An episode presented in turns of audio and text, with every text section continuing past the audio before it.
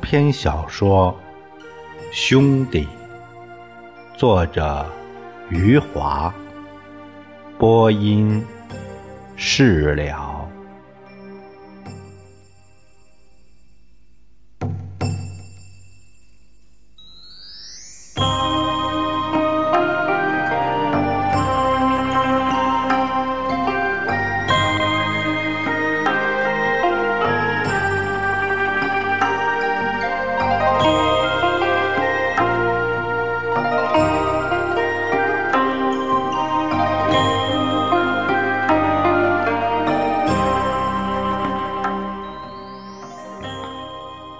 光头说着，大摇大摆的走向了眼镜店。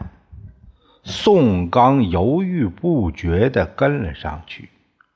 两个人不再像刚才那样并肩而行，而是一前一后走向我们刘镇的眼镜店。两个人的神态像是刚刚打过架。李光头像是胜利者，得意洋洋的走在前面；宋刚像是被打败了，十分窝囊的跟在后面。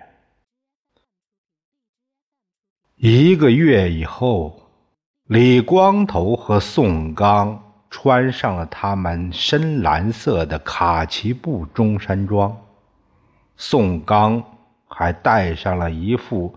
黑边近视眼镜，李光头在眼镜店里买下了最贵的一副眼镜架，让宋刚眼圈都红了。一方面是心疼花了很多钱，另一方面又深受感动，觉得自己这个兄弟真是好。宋刚刚刚戴上那副黑边近视眼镜，刚刚走出眼镜店时，不由哇的一声叫了起来。他惊喜万分的对李光头说：“好清楚啊！”宋刚告诉李光头：“戴上近视镜以后，整个世界……”像是刚刚洗过一遍那样的清楚。李光头哈哈大笑，他说：“宋刚现在四只眼了，看到漂亮姑娘，赶紧拉一下她的衣服。”宋刚点头，嘿嘿笑着，一本正经的。为李光头看起了街上的姑娘，兄弟俩穿着崭新的卡其布中山装，用深蓝色的颜色走在我们刘镇的大街上，让几个坐在街边下象棋的老人看见了，惊奇不已。他们说：“昨天这两个人还穿着跟叫花子似的，今天穿的像两个县里来的领导了。”他们感慨说：“哎呀，真是佛靠金装，人靠衣装啊！”宋刚身体挺拔，面容英俊，像个学者那样戴着黑边眼镜。李光头身材粗短，虽然穿着中山装，可是满脸的土匪模样。这两个人总是形影不离的走在我们刘镇的大街上。刘镇的老人伸手指着他们说：“嘿，一个文官，一个武官呐。”刘镇的姑娘就不会那么客气了。他们私下里议论这两个人。一个像唐三藏，一个像猪八戒。宋刚悄悄热爱上了文学，他对五金厂的供销科长刘作家十分尊敬。刘作家的办公桌上堆了一叠文学杂志，说起话来虚无缥缈。刘作家喜欢高谈阔论的说文学，在厂里抓住一个人就会滔滔不绝。可惜五金厂的工人们听不懂他的话，只能满脸堆笑的看着刘作家，私底下议论纷纷。议论这个刘作家说文学的时候是在说中国话，还是说外国话？为什么让人一句也听不懂呢？工人们的议论也传到刘作家耳朵中。刘作家心里不屑的想：这这些粗人。文学爱好者宋刚来了以后。刘作家如获至宝。宋刚不仅听懂了刘作家的文学思想，而且满脸的虔诚，该点头的时候就点头，该笑的时候就笑出声来。刘作家很高兴，酒逢知己千杯少，只要碰上了宋刚，就会说个没完没了。有一次，两个人在厕所里撒完尿。刘作家拉住宋刚，站在尿池旁说了两个多小时，全然不顾厕所里的臭气熏天，也全然不顾坐在那里拉屎的人啊啊喊叫和哼哼低吟。刘作家有了宋刚这个学生以后，觉得自己是文学导师了。原先那些粗人让他一点导师的感觉也没有，他就是把嘴皮子磨薄了，那些粗人还是一脸的傻笑，连换一种表情都不会。刘作家开始把办公桌上的文学杂志借给宋刚阅读了，他拿起一本收获，小心翼翼的用。袖管擦干净上面的灰尘，又当着宋刚的面一页一页的检查了一遍，说：“这本收获没有一个地方是脏的，也没有一个地方是破的。”他告诉宋刚，读完后还给他的时候，他也要一页一页的检查。他对宋刚说：“损坏了。”要罚款。宋刚把刘作家的文学杂志拿回家，如饥似渴的阅读起来，然后自己悄悄的写小说了。宋刚的小说写了半年，先是三个月写在废纸上，又在废纸上修改了三个月，半年后。才工整的抄写到了方格纸上。宋刚的第一个读者当然是李光头。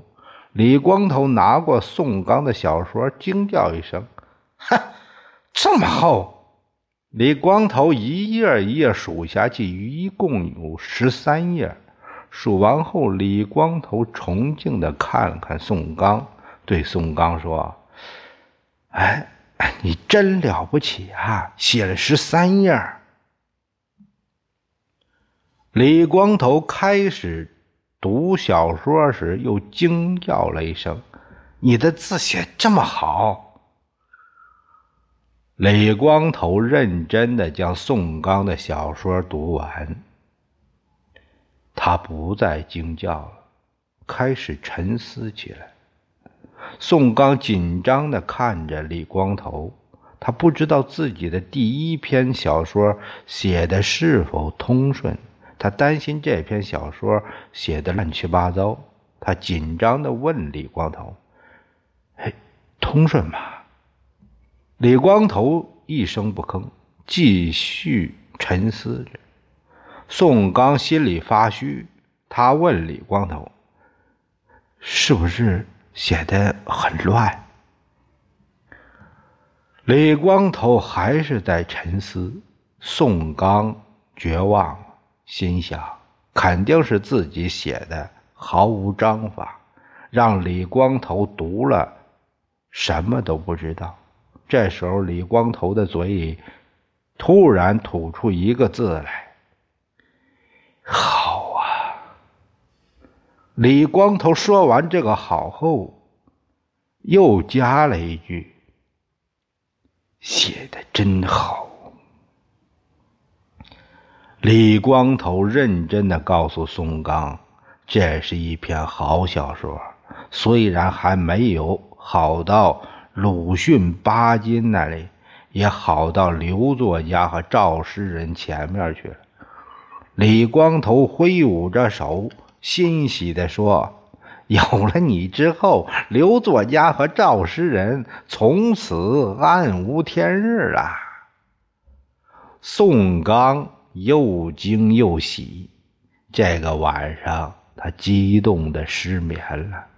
在李光头的鼾声里，他把已经倒背如流的小说又读了五遍，越读越觉得没有李光头夸奖的那么好。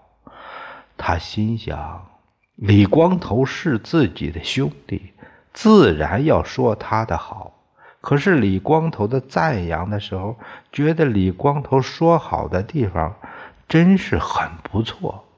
宋刚鼓起勇气，决定把小说拿给刘作家指正一下。要是刘作家也说他写得好，那他可能真是写的不错了。第二天。宋刚忐忑不安地把自己的小说拿给刘作家，刘作家先是一愣，他没想到自己的弟子也写起小说来了。那时，刘作家手里拿着擦屁股纸，正要去厕所拉屎，他把宋刚十三页的手稿压在擦屁股纸的上面，一边读着，一边走向厕所。进了厕所以后，一只手解开裤子，一只手拿着宋刚的小说还在读。然后他一边哼哼啊啊的拉着屎，一边继续读着宋刚的小说。刘作家拉完屎，宋刚的小说也读完了。他从厕所里出来。把半张没用完的擦屁股纸压在宋刚小说的上面，双眉紧蹙的走回了供销社供销科的办公室。整整一个上午，刘作家都坐在办公室里点评宋刚的小说。他手里捏着一支红笔，把宋刚小说的每一页都涂改了。又在最后一页的空白处洋洋洒洒地写下了三百多字的评语。下班的时候，宋刚忐忑不安地出现在供销科办公室门口。刘作家一脸严肃地向宋刚招了招手。宋刚走进了办公室，刘作家把十三页小说。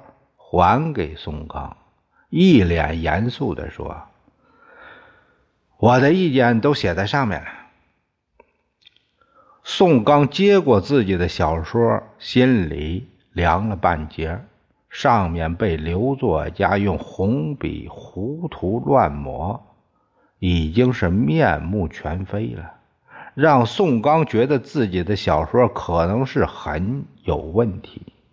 这时，刘作家得意地从抽屉里拿出自己一篇小说，递给宋刚，让他拿回家认真读一读。刘作家的神态，仿佛是将一篇传世佳作递给宋刚。他说：“你看看我是怎么写的。”这天晚上。宋刚把刘作家的涂改和评语认真读了几遍。宋刚越读越迷茫，不知道刘作家在说些什么。宋刚也把刘作家的新作认真的读了几遍，也是越读越迷茫，不知好在什么地方。李光头看到宋刚废寝忘食，好奇的凑上去，先是拿起刘作家给宋刚小说的评语读了一遍，读完后他说：“胡说八道。”接着，李光头又拿起刘作家的新作，先是数了数，同样的方格纸只有六页，他拿在手里不屑地抖了抖，说。才这么点儿，然后李光头读了起来，还没读完就扔在了一旁，对宋干说：“干巴巴的，没意思。”李光头打着哈欠躺到了床上，翻身以后，鼾声就起来了。宋刚继续认真读着自己被涂改的小说和刘作家的新作。虽然刘作家的涂改和评语让他感到迷茫和失望，尤其是那段评语几乎把宋刚的小说全盘否定，只是在最后说上了两句鼓励的话。宋刚仍然觉得刘作家这样做是良药苦口，毕竟刘作家的涂改和评语是花了功夫的。宋刚觉得自己应该投桃报李，也应该在刘作家新作最后一页的空白处写一段评语。宋刚开始认真地写起了评语，先是写上一些赞扬的话，最后才指出某些不足之处。宋刚不像刘作家那样，评语都写的涂涂改改。他先在废纸上写出草稿，又修改了几遍，然后才认真抄写到刘作家新作的最后一页上。宋刚第二天上班时，将新作还给刘作家时，刘作家坐在椅子上，架起了二郎腿，满脸微笑的等待着宋刚。歌功颂德，他没想到宋刚说了一句：“我的意见写在最后一页上。”刘作家当时脸色就变了，他迅速翻到自己最后一页，果然看到宋刚的评语，而且还指出他小说的不足之处。刘作家勃然大怒，他从椅子上跳起来，拍了一下桌子。伸手指着宋刚的鼻子，吼叫起来：“你、你、你、你怎么敢在太岁头上动土？”刘作家气的说话都结巴了。宋刚站在那里呆若木鸡，他不明白刘作家为什么愤怒。他支支吾吾的说：“嗯，我。”我我我我动什么土了？刘作家拿起自己的小说，翻到最后一页，指给宋刚看。这这这这什么？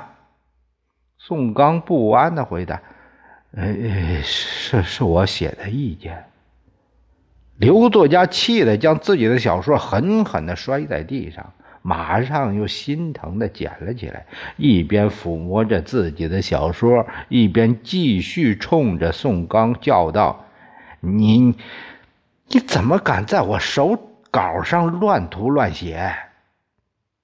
宋刚终于明白刘作家为什么愤怒了，他也不高兴了。他说：“你也在我手稿上乱涂乱写了。”刘作家听后一愣，随即更加愤怒了。刘作家接二连三的拍着桌子说：“你是什么？老子是什么？你的手稿，老子在你手稿上拉屎撒尿，都是抬举你！操你妈！”宋刚也愤怒了，他上前走了两步，伸手指着刘作家说。你不能骂我妈，你骂我妈，我就，你叫什么？刘作家举起了拳头，看到宋刚比自己高出半头，他把拳头又放下。宋刚犹豫一下，说：“我就揍你！”刘作家吼叫道：“你口出狂言！”平时恭恭敬敬的宋刚，竟然敢说要揍刘作家。刘作家气得拿起桌上的一瓶红墨水又泼了过去。红墨水洒在宋刚的眼镜上、脸上和衣服上。宋刚摘下染上红墨水的眼镜。放进了上衣口袋，然后伸出双手，像是要掐刘作家脖子似的冲上去。供销科的其他人赶紧扑上去，拉住了宋刚，把宋刚往门外推。刘作家趁机退到墙角，指挥着他手下的几个供销员，把他扭送派出所去。供销科的几个人把宋刚推回到了他的车间。宋刚一身红墨水，脸色通红的坐在一条长凳上，他的脸上还有纵横交叉的红墨水在流淌。供销科的几个人站在一旁，说了一堆安慰的话。宋刚车间里的工人也围过去打听发生了什么事。供销科的人向他们讲解了宋刚和刘作家冲突的全过程。有人问为什么发生冲突，供销科的几个人立刻迷惑起来，他们都摇着脑袋摆着手，哎，说：“哎，他们文人之间的事儿，我们弄不懂。”宋刚坐在那里一言不发，他不明白平时温文尔雅的刘作家为什么突然像个泼妇一样骂人了。这个刘作家说出来的话比村里种田的农民还要粗野难听。宋刚心里愤愤不平，心想：刘作家怎么可以这样说话？就是村里的农民也不该这样说话。围在身边的人都走开了。宋刚起身走到水池那里，清洗了他的黑边眼镜，又清洗了脸上的红墨水洗掉了脸上的红墨水宋刚的脸色就铁青了。他铁青着脸回到自己车间。中午下班后。又铁青着脸回到家中。李光头回家后看到宋刚坐在桌前生气，衣服上红墨水像是一张地图。李光头向宋刚问发生了什么事儿，宋刚就把前后经过告诉了李光头。李光头听完一句话没说，转身走出了家门。他知道刘作家住在哪条小巷里，他要去教训一下这个不识抬举的刘作家。他短粗的身体摇晃着走去。李光头走在大街上的时候，就见到了刘作家。刘作家刚从那条小巷里拐出来，手里提个酱油瓶，奉老婆之令出来买酱油。李光头站住脚，对着刘作家喊叫：“哎，小子，过来！”刘作家听着这话，觉得相当熟悉。他扭头看到李光头耀武扬威的站在街道上对面，向他招手。他想起来小时候，他和赵成功还有孙伟经常这样叫这个李光头。要给这个李光头吃扫荡腿，现在李光头竟然这样叫他了。刘作家知道他是为宋刚的事儿来找他的，他迟疑了一下，提着酱油瓶横穿大街，走到了李光头面前。李光头指着刘作家的鼻子就是一顿臭骂。你这个王八蛋，竟敢把墨水泼到我家宋刚身上！你他妈不想活了！刘作家气得哆嗦了几下，他在宋刚面前举起拳头又放下了，是因为宋刚比他高半个脑袋，这个李光头比他矮半个脑袋，他就没什么可担心了。他也想回骂李光头几句儿。眼看着街上群众围了上来，刘作家觉得还是应该注重自己的形象，他冷冷地说：“请你嘴里干净点李光头冷冷一笑，左手一把揪住刘作家胸前的衣服，右手捏成拳头举了起来。李光头凶狠的叫道：“老子的嘴就是脏！”老子就把你干净的脸揍脏了！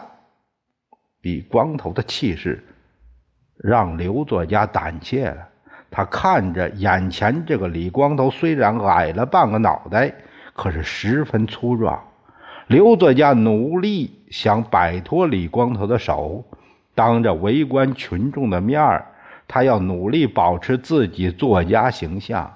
还一边轻轻拍着李光头抓住自己衣服的手，希望李光头自觉松开，一边文雅地说：“我知识分子，我不和你纠缠，老子揍的就是你知识分子。”刘作家的话还没说完，李光头的右拳已经一二三四揍了上去，揍得刘作家脑袋左右摇晃。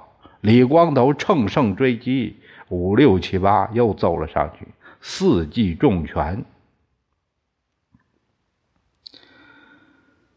刘作家的身体摇晃起来，一下子跪倒在地。李光头左手一使劲儿，把刘作家提了起来，然后九十、十一、十二，再往刘作家脸上揍了四拳。刘作家手里的酱油瓶掉到地上，砰的一声碎了。刘作家昏迷似的，浑身瘫软了。李光头的左手使劲提着他，不让他倒地，右手像是击打沙袋，继续往刘作家的脸上狠揍，把刘作家的眼睛揍的肿成了一条缝，把刘作家的鼻子。嘴巴揍得鲜血淋漓。李光头一共往刘作家的脸上揍了二十八拳，把刘作家揍成了一个车祸受害者。最后，李光头提着刘作家的左手没劲儿了，松开后，刘作家的身体像沙袋似的掉了下去。李光头赶紧从后面。抓住刘作家的衣服，刘作家跪在了地上。李光头左手拉着他的衣领，不让他倒地。李光头笑嘻嘻地对围观的群众说：“ 这就是知识分子。”